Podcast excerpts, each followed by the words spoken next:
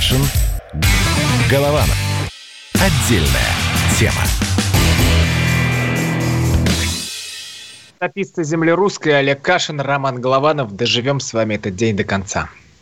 Да, здравствуйте, Роман. И сегодня мы, как старые американисты, делаемся новыми сибиряками, перемещаемся в город Норильск, где случилось страшное, оказывается. Причем тоже, вот я покаюсь, наверное, встану, как американские полицейские, на одно колено. Если честно, я три дня, как бы краем глаза, вижу в социальных сетях, буквально в социальных сетях, в телеграм-каналах эти новости про то, что в Норильске что-то куда-то утекло.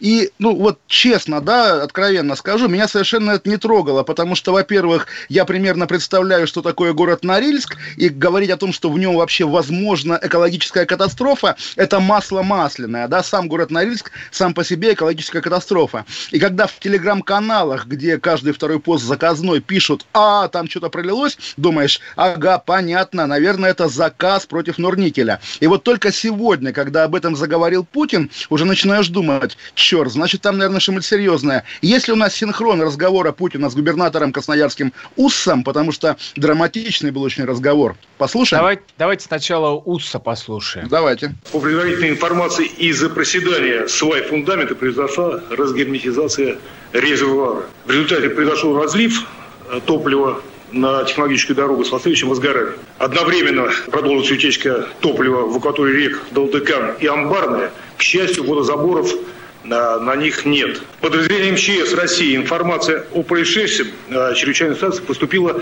только 31 мая. Все это время предприятие пыталось собственными силами локализовать последствия разлива. А, ну, да, смотрите, вот... кстати, рядом с этим ТЭЦ, я сейчас по Яндекс картам смотрю, находится Енисей. А вот эти реки, правильно вы сейчас в перерыве сказали, как ноунеймы, которые мы не знаем. И, кстати, вполне себе, ну, вдруг в Енисей бы утекло. Там главное Карское море, все будет текло в Карское море, и да, тогда это действительно Чернобыль. Но, слушайте, вот помимо того, что да, понятно, там ха-ха-ха-ха, я сказал Норникель до синхрона, а УС про Норникель не сказал. Более того, когда Путин в лоб его спрашивал, а какая там компания, УС называл какие-то дочерние предприятия, там Норильская энергетическая компания, еще что-то. Очень потому что... Давайте теперь Путина, кстати, вот это да, тоже вот надо... Э -э Этот знаменитый его спич, давайте его послушаем. Ну, что доклад-то, это и закончил. А, а что делать? Вы же губернатор. Значит, а... Значит а, секундочку, да. секундочку. А кто собственник этого резервуара, откуда топливо вылилось? Да, а, ну, Норильский комбинат, Антек – это дочернее предприятие, Норильская топливно-энергетическая компания.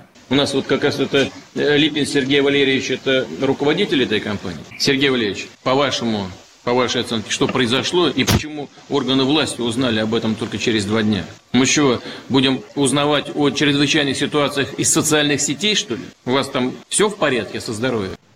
Ну вот да, то, тоже мы видим такого старого доброго Путина, который устраивает разнос, был в ярости, когда узнал. И еще раз отмечу, да, три дня действительно социальные сети об этом писали большая пресса, телевидение, мы с вами, да, об этом не говорили, потому что нет такого рефлекса у российских официальных медиа, что если что-то случилось, нужно срочно об этом сообщать, потому что, да, либо это заказ, действительно, где идет речь об интересах больших компаний, наверняка у них есть какие-то враги, которые всегда заинтересованы в том, чтобы понагнетать, позгущать краски, как было, допустим, у Транснефти с Роснефтью, когда они обвиняли друг, друг, друг друга в том, что нефть у них грязная, допустим. Поэтому, да, и здесь оказывается оказывается, оказывается, что жертва этого преломления медиакартины, одна из жертв, это буквально сам Владимир Путин, который, да, так, конечно, картинно говорит, что мы что, будем узнавать из социальных сетей? Очевидно, эта фраза заготовлена для того, чтобы народ подумал, ого, мы-то думали, что Путин соцсети не читает, а он все читает. Понятно, что ни с каких соцсетей он это не узнает, понятно, что кто-то ему эту распечаточку принес, тут разговоров нет. И то, что, да, только спустя сколько-то дней после того, все началось, пошла вот эта движуха, Зиничев полетел, министр МЧС, такого тоже уже полузабытого ведомства. Но вот это мы, мы видим, нам показывают, как российская вертикаль медленно, неповоротливо, неэффективно в таких сложных ситуациях. Потому что, да, во-первых, все боятся кого-то огорчить, либо акционеров Норникеля, либо самого Путина, либо губернатора УСа, потому что, извините, конечно, вот ты губернатор УС, у тебя там часовые пояса, Путин далеко, а Норникель близко. И ты, естественно, будешь думать, еще кто тебе вообще ближе, кто тебе важнее, особенно в этой непростой ситуации, когда пандемия и карантин. А в общем, да, в итоге вот эти ядовитые вещи текут в Карское море. Вроде бы, правда, поток уже остановили, остановили бонами, тоже вот я тут еще эколог, наверняка боны, чтобы это не значило, это какая-то важная штука, которая позволяет не дать, не дать отраве утечь в Карское море. Но, по крайней мере, остановили, катастрофы большой мировой не будет. Слава богу, слава богу. Ну а город Нориль, Норильский, еще раз подчеркну, его уже вряд ли кто-то спасет. На самом деле, вот мы видим, э, тоже наверняка, Роман, вы видели, не Норильск, Воркута. На Авито, даже на таких сайтах, где продают обычно какую-то мелочевку, можно купить за какие-то копейки, буквально там 100 тысяч рублей, трехкомнатную квартиру в центре Воркуты. По-хорошему, вот эти большие города за полярным кругом, конечно, это наследие ГУЛАГа, наследие арабского строя, конечно, они сейчас невозможны и не нужны. И когда мы говорим, что, говорим, что люди, живущие там, оказываются тоже под угрозой, вопрос, под угрозой они когда оказались? Сейчас, когда это разлилось, или когда они там поселились? На таких комбинатах должны работать люди вахтовым методом, а потом уезжать к себе в Сочи и прогреваться после работы в адских условиях Крайнего Севера. Слушайте, ну вот сейчас у Дудя вышел новый фильм про Камчатку. Э, не смотрели?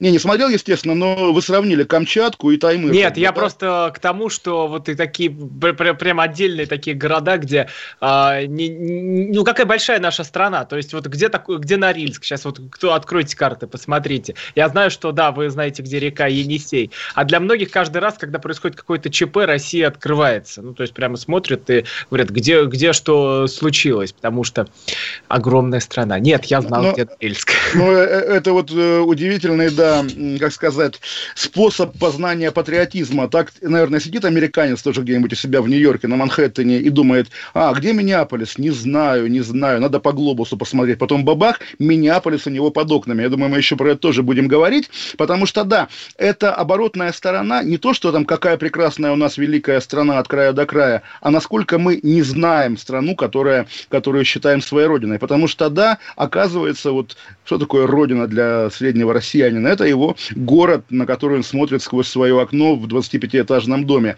А страна такая, да, где какие-то полярные реки, по которым текут нефтепродукты, куда-то в Карское море. Карское море, вы видели Карское море? Вы были на берегу Карского моря, вы загорали на, на нем, купались? Нет же. Опять же, вот такая полувиртуальная великая страна на самом деле. А почему так? Почему-то отдельные части просто остаются недоступными? Я почему Камчатку-то сейчас вспомнил, что вот э, туда как, туда добраться-то очень сложно. Там вот субсидируются билеты, но там только кому там, младше 21, по-моему, 23, и кто старше 65 лет.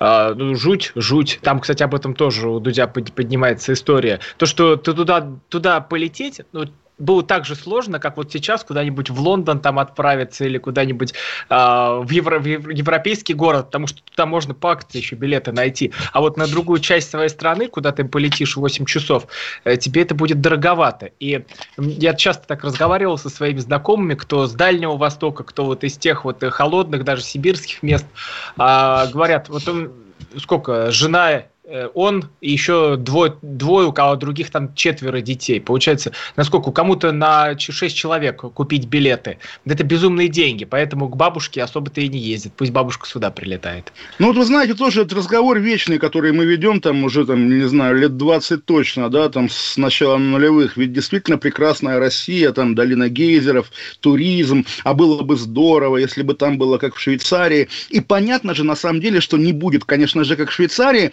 более того, сама, вот тоже не сказать, кто официальная Россия или невидимая рука рынка выбрала, выбрала для России вот такую мексиканскую модель, да, когда огромная страна, ну, большая страна, Мексика, Россия побольше, естественно, хотя если брать там какие-то неприспособленные к жизни места, может быть, она будет сопоставима. И, в общем, да, все приличное население в одном мегаполисе, в большой-большой Москве или в Мехико, а вокруг, да, дикое поле, по, по которому бегают какие-то непонятные бизоны или наркоторговцы, которые, которые всех убивают. То же самое, Россия, на самом деле, маленькая страна, очень маленькая страна, в которой мест для приемлемого проживания, не в смысле, чтобы там, не знаю, что в магазин пойти. И в магазин, и к доктору полечиться, и чтобы школа детям, и чтобы не умереть от холода. Таких пространств в России буквально раз-два и общался. Крайний юг, Краснодарский край, да, не касаясь Северного Кавказа, потому что там чужие ходят. Вот. И город Москва. Даже Петербург уже глухая провинция. И его на наших глазах сделали глухой провинцией. Понятно, что город Норильск в этой картине мира, на этой реальной карте России, находится не за полярным кругом, а за кругом ада. Нету никакого города Норильска. Там, кто живет, они, не знаю, орки, гоблины там и все такое. Так их воспринимает Москва, так их воспринимает, собственно, вся Россия. Смотрите, а мы сейчас уходим на перерыв, и я попрошу людей, вдруг нас Норильск слушает, а представляете, вот сейчас те, кто там живут, нас, может быть, и ловят там через радиоприемник свой. 8 800 200 ровно 9702. Для тех, кто живет в Норильске, кто сейчас может нам рассказать о том, что там у вас происходит, какие вообще настроения на месте. 8 800 200 ровно 9702. Звоните, а, мы в перерыве будем сейчас принимать ваши звонки, будем определять, э, прям как уроком географии, задавать вопросы, там, какие реки текут рядом с этим ТЭЦ номер 3, а, и а, отсеивать тех, кто не живет в Норильске. Поэтому нам сейчас надо узнать, что происходит там на месте. А если мы не узнаем, то пойдем дальше. То тогда поедем в Миннеаполис и будем говорить про Америку. Так что Норильск, не подведи нас, выходи к нам на связь. 8 800 200 ровно 9702. А, так, ну, ну что, а, еще у нас э, WhatsApp и Viber, плюс 7967 200 ровно 9702. Туда надо писать, если только вы из Норильска. Каша. Голова. Голова. Отдельная тема. Настоящие люди. Настоящая музыка. Настоящие новости. Радио «Комсомольская правда». Радио про настоящее.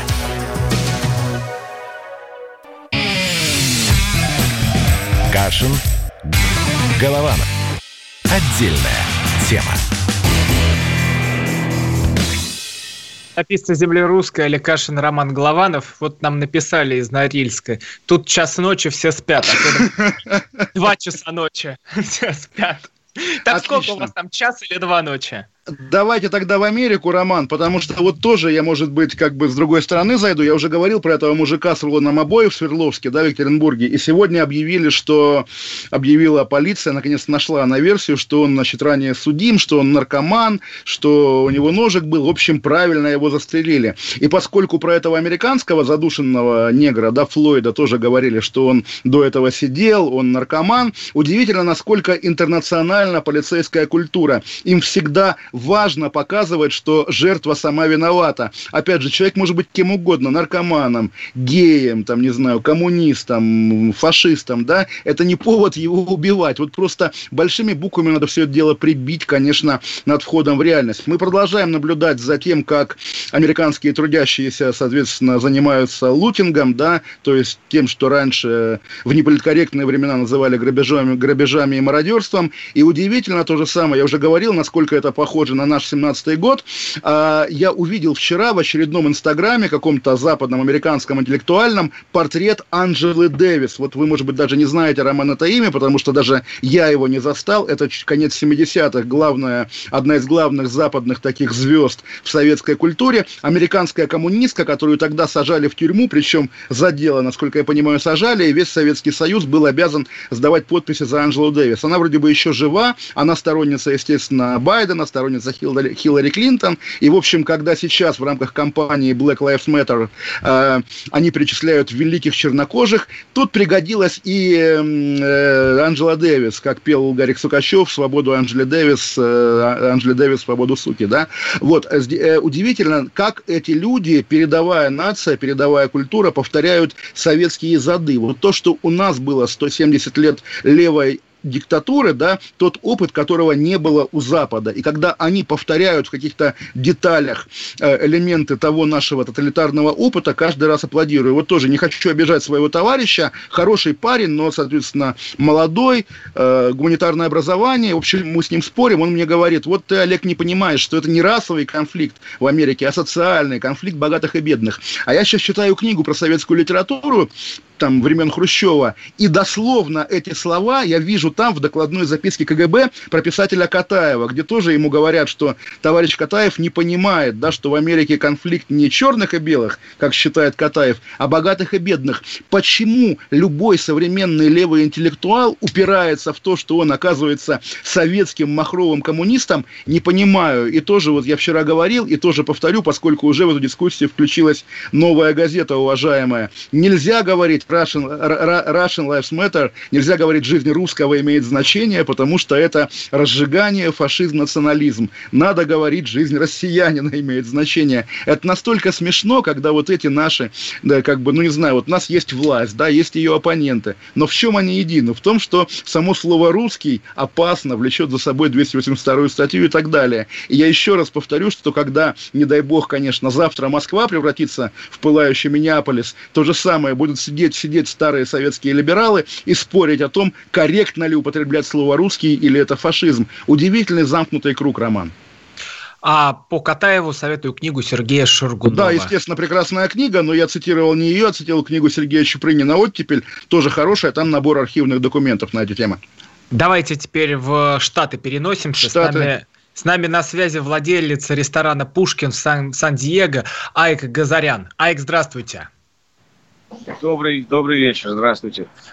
А чем прославился Айк? Э, это... Айк это русская мафия. Русская, русская мафия. мафия, да. Мы вчера слушали а, Айка в программе 60 минут, а теперь а, Айк вместе с нами. Айк, у вас сейчас в руках есть автомат или ружье? Вы как э, сейчас? Нам не приходится отстреливаться ну, параллельно? Нет, слава богу, ничего не приходится делать. Э, мы и тогда не, отстрелы, не отстреливались. Но у меня всегда на, и на работе, и дома всегда есть э. Сейчас э, у вас спокойная ситуация вокруг, да? То есть я не слышу ни грохота, ни, ни, ни, ни взрывов? Да, да, да. Сейчас, сейчас у нас все спокойно. То есть обычно это происходит по ночам. Вот. Но пос... вчера, например, было уже довольно тихо. Были, были люди, были, протестовали, ходили, но это было в самом таком более мирном, э, э, ну, очень спокойно. То есть э, было, ну, суббота, воскресенье, понедельник у нас в городе был очень беспор... был беспорядок, но вот уже со вторника все успокоилось. Тогда давайте на отвлеченную тему. Мне интересно, вы сколько лет в США живете и кого поддерживаете на выборах, Трампа или Байдена? Интересно, вот как бы русская мафия за кого? У нас нет выбора, кроме как голосовать за Трампа, а, потому что, а, ну, может быть, если был бы кто-то другой но, э, из демократов, который, которого можно было хотя бы поддержать, но, но тут такая ситуация, что только Трамп. Принципе, а скажите, сколько, а... сколько, лет вы, сколько лет вы здесь живете в Америке? 22 года. О, здорово. То есть, на самом деле, что я имею в виду? Обычно как раз, да, наши эмигранты, оказываясь на Западе, делались всегда жесткими правыми, антикоммунистами и так далее. Но сейчас новый тренд, когда молодежь, живущая в Америке, русская молодежь, очень быстро превращается в таких маленьких Хиллари, когда их беспокоят права транссексуалов, там, не знаю, вот, права меньшинств и так далее. Как у вас с этим? Какие у вас взгляды? Как вы относитесь к этой левой публике? Что вы о ней думаете? Может быть, имеет смысл ваше ружье к погромщикам применять, а к интеллигенции, которая, соответственно, слишком увлеклась левыми идеями? Э, нет, я, я, в принципе, довольно спокойно отношусь ко всем меньшинствам. Э, ну, живут себе, пусть живут, но когда, естественно, они пытаются какие-то свои идеи э, втиснуть на мне, то, естественно, мне это не нравится. Или, например, еще хуже моему ребенку. То есть в этом смысле здесь есть проблема в том, что в школах заставляют э, наших детей слушать те вещи, которые мы, может быть, не хотим, чтобы они слушали, или, или учить их тем вещам, которым мы сами должны их учить. Вот. Так что против таких вещей я, конечно же, против. Вот. Но, а, ну, а против самих геев, лесбиянок, ну и всех сексуальных меньшинств, ну, бог с вами, живите, делайте, что вы хотите, как бы. И, и меня ваша жизнь не касается. Ну, то есть вы такой умеренно правый, отлично, я как раз э, приветствую это. Скажите, Айк, а вы себя вот русская мафия или вы армянин? Кто вы для себя прежде всего? Как вы себя позиционируете? Или, или американец? Я, да, я, ну, я армянин, который э, жил долгое время, который родился в Советском Союзе, который жил в России, и теперь, естественно, живу здесь. У меня есть э, русский ресторан, то есть я люблю, э, я люблю Россию, я люблю русских, я люблю Америку. Я Но соседи американцы, соседи человек. американцы вас считают русским или армянином или своим американцем белым? И знаете, иногда многие американцы, они не знают, где что находится, и поэтому проще просто сказать, что ты русский, чтобы лишний раз не было, а где, откуда, зачем, э, зачем, mm-hmm. почему и, и Айк, а вот то, что Потому там что... происходит, э, и вот эти погромы, это что все же, конфликт э, белых и черных, вот этот расовый, или же это вот все, сошли все с ума на карантине, там обнищали и пошли громить, чтобы нажиться вот этими телевизорами LG и PlayStation разворованными? Вы знаете, на мой взгляд, это немножко... Да, мне кажется, это и то, и другое, и третье даже, потому что, э, ну да, карантин, все сидели как собаки на цепях, и тут им свобода вдруг откуда ни возьмись отменили карантин. То есть пошли погромы, и, и, и вдруг карантин просто-напросто отменили. То есть никто больше не говорит э, о, коронавирусе здесь вообще. Э, это очень интересно. Потом, естественно, Э, не без либеральной демократической партии это все устроено, потому что Uh, мне, мне, мне такое чувство возникает, когда я иногда смотрю там CNN или прочее, что вместо того, чтобы погасить этот конфликт, uh, они наоборот разжигают его, и uh, люди снова выходят на улицу. То есть я видел интервью, которые они дают, я, я видел, что CNN там или MSNBC, о, о чем они говорят. И, и, и, Послушайте, а у вас же ресторан, что... получается, был карантин. Вас потрепал этот кризис или как? Или вам денег дали? Потому что, когда они пришли грабить, там было вообще что грабить? Или уже все потрачено за время закрытия? Ну, понимаете, э, я не боюсь, что они придут, украдут там больше пельменей или какие-то дорогие вырезки мяса. Бог с ними. А, а, алкоголя у нас огромное количество всегда. То есть ну, придут, ограбят нас, ну, на 20-30 тысяч долларов, может, вынесут алкоголь. То есть у нас есть просто бутылки, которые сами по себе по 2-3 тысячи долларов стоят. Есть очень много алкоголя. У нас очень красивые витрины, у нас картины красивые, то есть стулья, диван. У нас ну, ресторан в таком дизайнерском э, стиле. Вот. Ну и каждая витрина, которая будет разбита, она, ну, она стоит порядка 5 тысяч долларов. Поэтому э, очень не хотелось э, ничего менять. У нас ну, а кризис-то потрепал или нет? Чтобы понять вы знаете, потрепал конечно. Мы нашли выход э, из этой ситуации тоже, и на самом деле э, во время карантина мы все работали. То есть, э, а сам ресторанный бизнес, то да, у нас не было, э, естественно, гостей два месяца, мы решили не делать еду на, как доставку на дом, потому что мы все-таки русский И последний ресторан. вопрос, прям буквально 30 секунд остается. Вот то, что да. сейчас происходит, это экономически страшнее, чем было на карантине? Экономически, да, страшнее. Нам только дали открыться, и тут мы закрылись. Как бы люди во время карантина хотя бы что-то делали, а, а сейчас многие из них боятся даже выходить на улицу. Айк, спасибо вам большое. Спасибо, что вышли. Вот замечательный спасибо человек, вам. наш человек. Спасибо, в Айк, спасибо. Сан-Диего, владелец ресторана Пушкин. Айк Газарян, это русская мафия, которой хочется просто присоединиться после таких э, замечательных э, слов. Спасибо большое, Айку. Я прям прям с хорошим настроением ухожу на паузу э, и вернусь, надеюсь, в таком же приятном настроении. Так что идите пока себя налейте чай, послушайте новости, мы скоро вернемся. Каша. Голова. Отдельная тема. Как дела, Россия? Ватсап-страна! Это то, что обсуждается и то, что волнует. Это ваши сообщения в прямом эфире, в том числе и голосовые. Каждый будний день с 11 до 15 часов с Михаилом Антоновым. Эфир открыт для всех. Включайтесь. Радио «Комсомольская правда». Радио про настоящее. Кашин. Голованов. Отдельная тема. Летописцы земли русской Олег Кашин, Роман Голованов.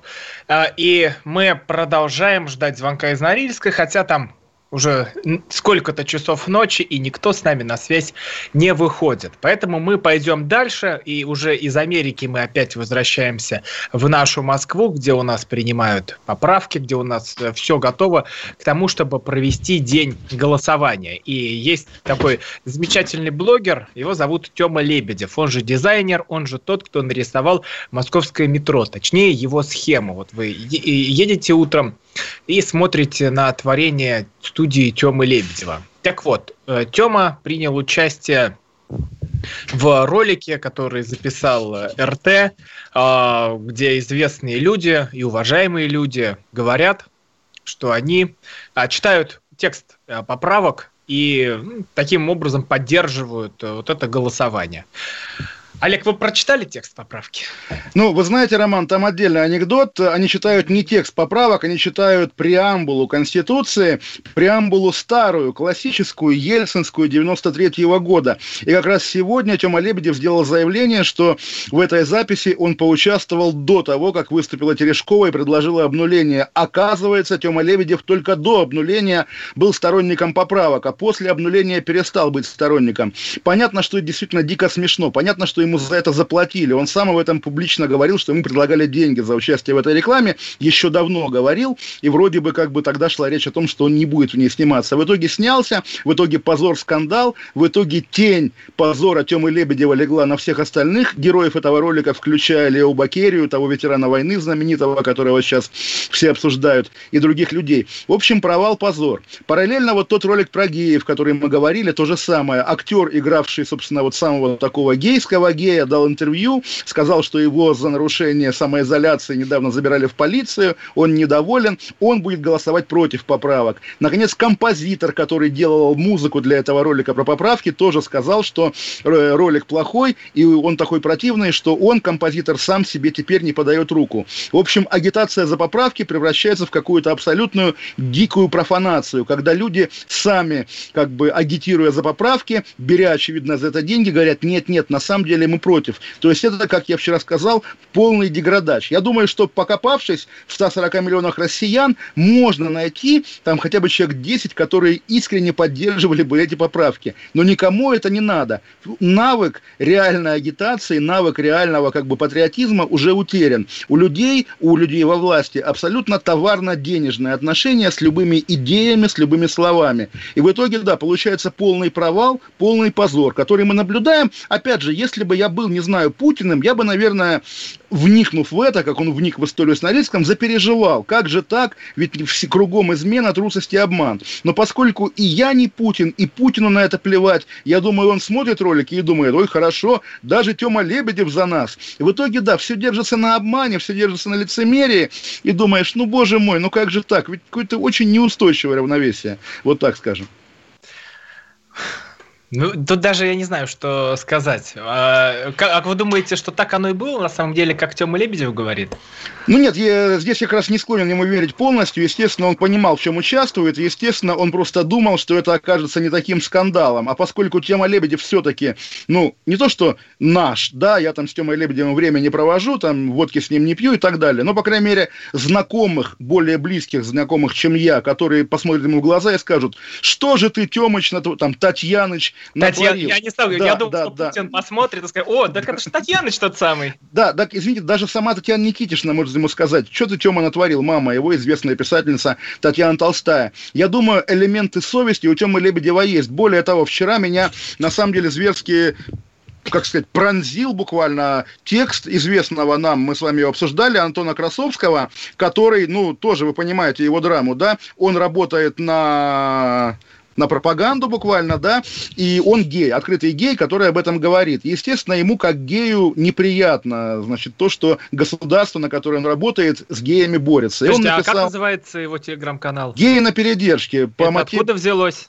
Из предыдущего ролика по борьбе да, с геями. Ролика, да. То, что вот это сейчас косплей. Да, да, да, абсо- абсолютно. И он, соответственно, пишет, что ничего не имеет значения, все эти ролики это дешевка, да какая разница, у Галкина тоже плохой ролик. Видно, не важно, что он пишет, важно, что, важно, что человек переживает. Так вот, в ситуации, когда люди на государственной стороне все переживают, что им приходится ежедневно наступать себе даже не на горло, а, прости господи, на какие-то первичные половые признаки, чтобы не было стыдно, стыдно, да, вот, конечно, это ужасная история, то есть по одну сторону Кремлевской стены находятся э, сытые несчастные люди, по другую сторону стены находятся голодные несчастные люди, и, в общем, всем плохо, ни у кого гармонии нет, тоска ужасная, вот даже, я не знаю, насколько это этично говорит, даже Анна Шафран не выдержала, да, Роман? У нее спросить. Да, ну, я не знаком, но, собственно, шлем ей лучшей поддержки, потому что я видел ее лицо в этом ролике, когда, собственно, она прощалась со своим радиоэфиром, было, конечно, жестковато. А, так вот, э, вот этот ролик, который снят, а там же второй вышел. Второй я не видел. О, я расскажу, второй еще второй более идиот... он, он еще более идиотский. Он не про геев, но он еще жестче. То есть вот нам показывают Россию, в которой как бы не приняли поправки. И там, значит, маленький мальчик делает уроки, сестренка говорит, какой он у нас умный, хороший, будет министром. А мальчик мрачно говорит, нет, министром я не буду, потому что правительство будет сидеть до старости, не будет меняться. Оказывается, Конституция требует поправки, чтобы министров утверждала Госдума.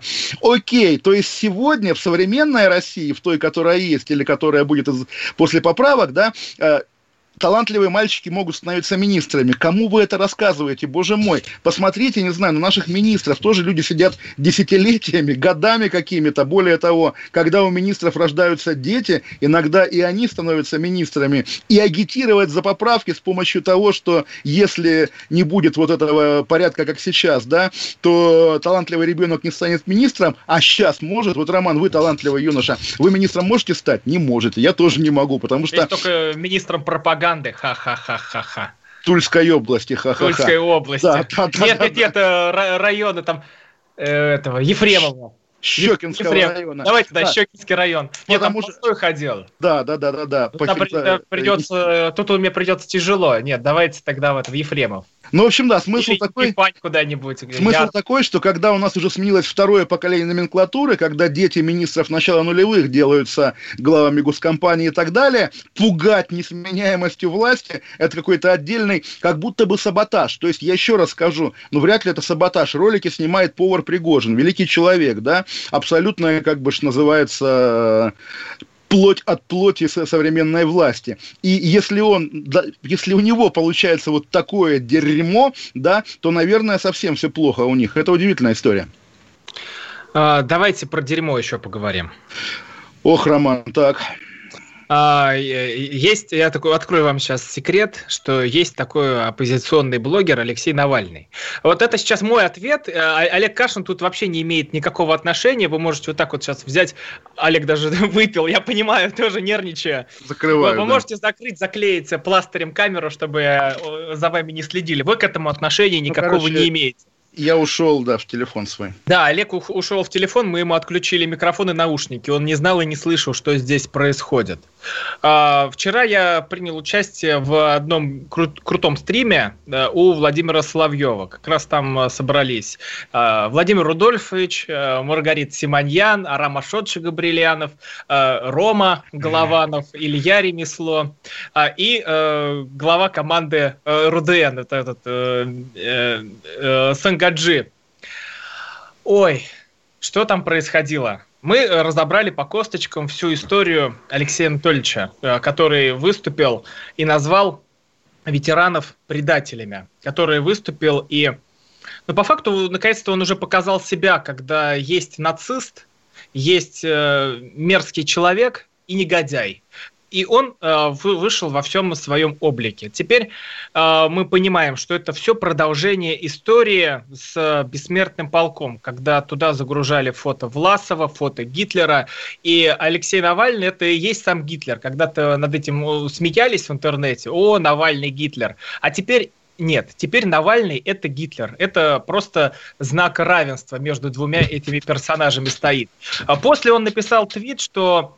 Э... Роман, вы просили полторы минуты, я прошу просто быстрее. Это действительно невыносимо. Кринж, кринж просто какой-то. Ну, пожалейте меня, пожалуйста. Короче, Навальный э, предатель, власовец и нацист. И надо бы проверить всю его конторку э, на то, что это филиал СС. Э, да, хорошо. Я бы еще вот тот стрим, который вы посещаете, тоже бы проверил. Но на самом деле вот про бессмертный полк у меня есть тоже краткий монолог. Вернемся к этой теме, потому что действительно вот когда вы загружаете на бессмертный полк фотографию Гитлера, понятно, это хулиганство, это людоедство, это фашизм, да? Ну, как бы я думаю, Роман, вы спорить не будете.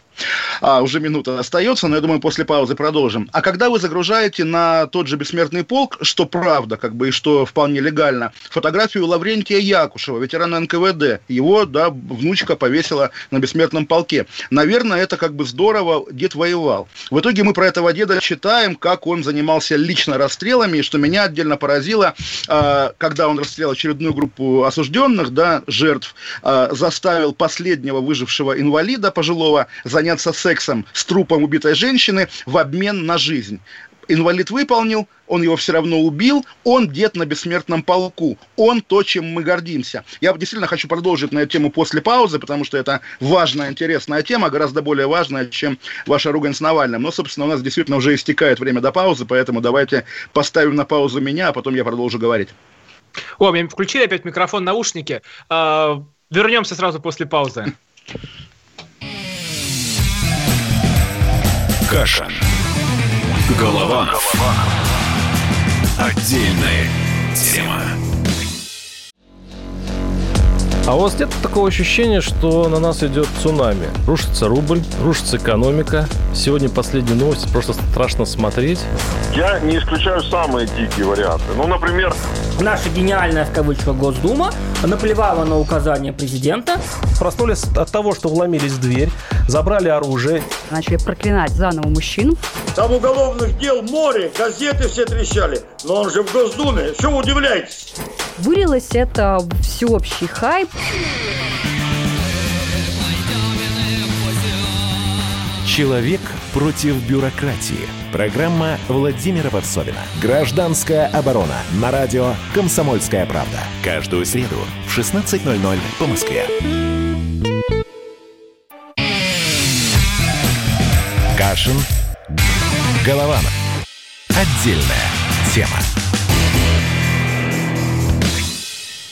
Летописцы, да, летописцы землюрская продолжают. Ой, тут, тут, тут что-то какая-то, тут как раз про летописцев я специально не стал. Меня, меня прервала, меня прервала, да, прервала реклама, но я действительно считаю это важным, потому что в современной риторике российской, медийной, там, политической, пропагандистской, вот есть вот эта тема «ах, ветеран, ах, святыня», вот Навальный ветерана обидел, чем вызвал, соответственно, у Романа возмущение. В общем, действительно, вот сейчас такой наглядный случай просто под руку подвернулся. Действительно, вот появился портрет очередного ветерана, заслуженного ветерана-партизана, между прочим, на сайте Бессмертного полка. Люди стали проверять, кто он такой, да, он партизан, да, он, очевидно, каких-то немцев убивал, но еще больше он убивал русских, убивал по-садистски, убивал в застенках э, Житомирского НКВД, причем и беременную женщину лично расстрелял. Какой-то адский совершенно человек по имени Лаврентий Якушев. Я, безусловно, уверен, что если перебрать, вот просто тотальное перебрать сайт, допустим, «Подвиг народа», да, естественно, там на каждого простого пехотинца с винтовкой, да, там на 10 пехотинцев придется один негодяй, у которого был бэкграунд там или из коллективизации, или с 1937 года и так далее. Что с этим делать? Вот как бы те люди, у, у которых работа такая, бить себя в грудь и говорить «ветераны, святое», как бы у них вопросов нет. Вопрос есть у истории, вопрос есть у совести, вопрос есть, прости господи, у Бога. И этот вопрос до сих пор не разрешен. Что делать, если немцев, в том числе, победила вот эта Бериевская НКВД? Если один из маршалов Победы, наряду с Жуковым и Рокоссовским, маршал Берия. И если действительно в этом красном знамени Победы на Рейхстаге есть и кровь узников буквально ГУЛАГа, есть и заслуга заградотрядов, есть и заслуга тех людей в полушубках, которые сидели на вышках лагерей, которые не были на фронте, но да, безусловно, фро... тылом, бы, ты, тылом была Колыма. И когда нам говорят, что вот, давайте об этом просто будем не думать, а закрывая глаза и пуская слезу, умиляться любому ветерану, в том числе и сотруднику НКВД, палачу и негодяю, это, конечно, неправильный подход. Естественно, такой неправильный подход подход э, производит коррозию всей национальной памяти, коррозию святыни, разрушает любую сакральность. И рано или поздно придется об этом говорить, причем говорить уже может быть даже не на условиях моих, русского человека, понимающего ценность победы, а на условиях буквально Гитлера, да, когда Гитлер скажет, что все ветераны, новый Гитлер, которого мы пока не знаем по имени, скажет, все ветераны негодяи, все несут ответственность за НКВД. Вот то, что делается сейчас, вот это такая карамельная, пластмассовая сакрализация 45 -го года, которой и вы, Роман, занимаетесь, и ваши друзья, она еще приведет к каким-то совершенно непоправимым последствиям, когда, э, как на Украине народ рушил памятники Ленину, так следующее поколение россиян будет рушить памятники 45 году. Так вполне может быть, и ответственность за это будут нести те, кто сегодня превратил 9 мая в казенщину и в фейк.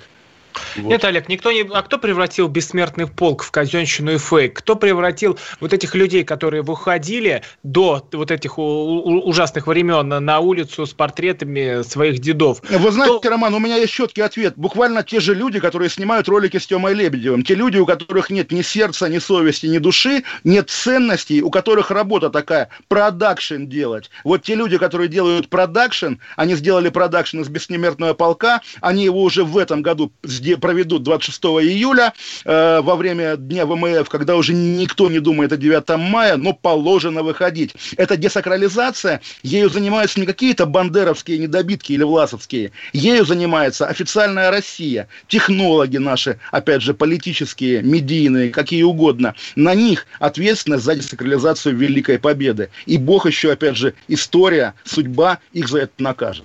Ну, красиво, пафосно сказали, но я чуть отвечу. А, вот это как раз а, повод думать о том, что 9 мая это не только 9 мая, это не только дата на календаре, а это вся наша история, которая может возникать в нашей памяти не только в День Победы, который стоит официальный, который мы отмечаем всей страной, а он может стоять и в том, что есть деды-ветераны, которые живут в порушенных квартирах, которые забыты. Он может стоять в том, что у тебя полностью забыта история твоей семьи, и ты можешь о ней вспомнить не только в этот день, не только в этот день. Ты можешь напомнить своему ребенку о том, кем был его дед или прадед роман в «Комсомольской правде» точно так же в 87 году, вот уже на финальной, терминальной стадии советской истории, также писали о Великом Октябре, что в него надо вдохнуть какую-то новую жизнь, и фанфары правду не спасут, и демагоги новой моды, у нас с тобой есть высший суд, октябрь 17 года. Куда эта святыня делась? Рассосалась, и нет ее. Вот так и с 9 мая очень огромная вероятность, что так и будет, к огромному сожалению. Потому что, да, потому что слишком залапали вот всякими руками тех людей, для которых даже этот несчастный ветеран из ролика только повод в очередной раз мочкануть Навального. Опять же, кто виноват? Не знаю, видимо, атмосфера ненависти. Олег, я, конечно, просто даже не хочу отвечать на все, что вы сказали, но по, и по рамкам жанра даже не хочу в это все вписываться. Ну, жуткие да слова, я, страшные. Я, я, я тоже вечный спор, как бы, который разрешит только время. Э, поэтому, и да. сейчас нач, начнем спорить, опять будет ругань, опять поругаемся. И толку, зачем это сейчас нужно? А, правильно вы сказали, посмотрим, как а, время все это разрешит. А, давайте э, еще одну историю, которая тоже а, имеет отношение к Штатам, проговорим. Она у нас и, и в сценарии прописана. Девушка из Австралии решила... Просто как-то уже хочется уйти от этого. Просто, чтобы вы конечно, понимали, я конечно, даже прямо конечно. скажу. Я прямо скажу, что просто уйти от этого ужаса.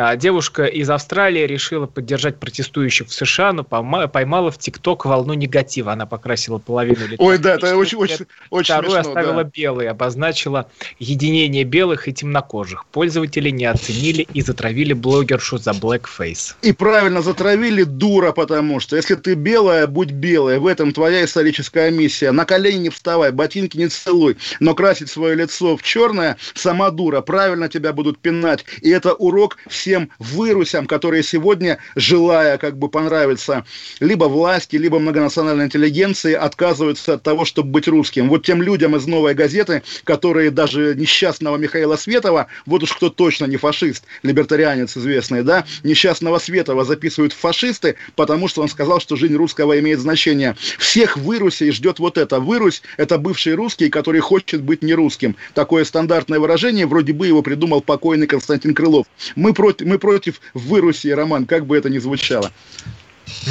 А кто-то, кто, где его вот взять? Кто, кто у нас явный пример этих вырусей? Ой, я не, не хочу показывать пальцем, не хочу показывать пальцем. Прям совсем не хочу показывать пальцем. Не хочу показывать пальцем. Угу.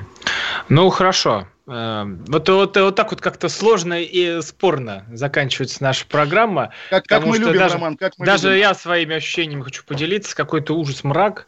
Э, особенно вот то, что по одному э, человеку там вы сейчас взяли и обмазали всю, всю историю, весь общий бессмертный полк э, черной краской. Ну, это то, чего вы сами призываете, не делайте здесь, когда вы говорите, что вот есть отдельные люди, а здесь есть другие люди, а я вот не такой, как они, а вы не такой, как там. И надо разделять всех и всех. А тут все под одну гребенку, под одну черную.